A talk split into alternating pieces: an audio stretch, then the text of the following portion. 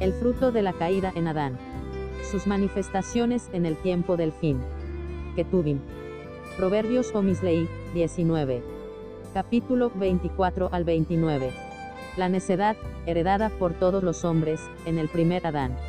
El perezoso mete su mano en el plato, y ni aun a su boca la llevará. La palabra es dura, mas el hombre natural, no entiende, es que todos necesitamos ser diligentes, para con todas las cosas. Hiere al escarnecedor, y el simple se hará avisado. No escarnezcamos y no seremos escarnecidos, muchas veces el ser simples, nos ayuda más la voz de Jehová, nos dará libertad. Y corrigiendo al entendido, entenderá ciencia.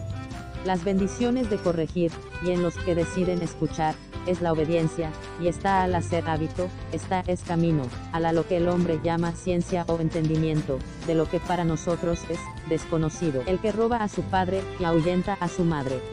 El Padre es el dueño de todas las cosas, nosotros no nos engañemos a nosotros mismos, con nuestras actitudes.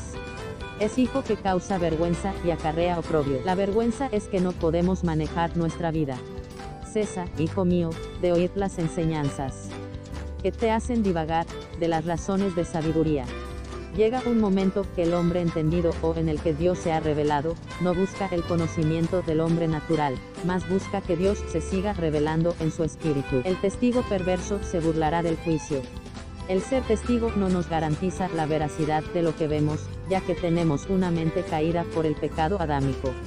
La perversidad, llamada también obstinación, contrario a la norma o al estándar, llega como fruto, de insistir en nuestra opinión, vemos que, ante la palabra, viviente, nada puede sostenerse, ni siquiera ser testigo presente, por eso es necesario el temor de Dios. Y la boca de los impíos, encubrirá la iniquidad.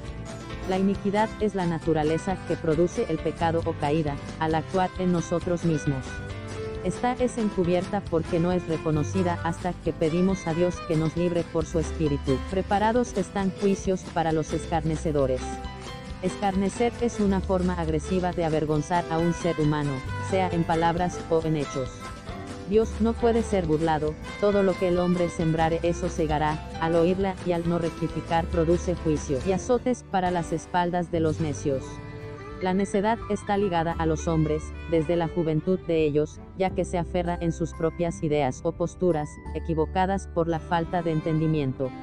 Solo al nacer de nuevo en espíritu, y renovar nuestra mente por la verdad, día a día, somos librados de nosotros mismos o nuestra naturaleza caída. Fundación Zoe Ionios. Biblia Zoe. Año 2020.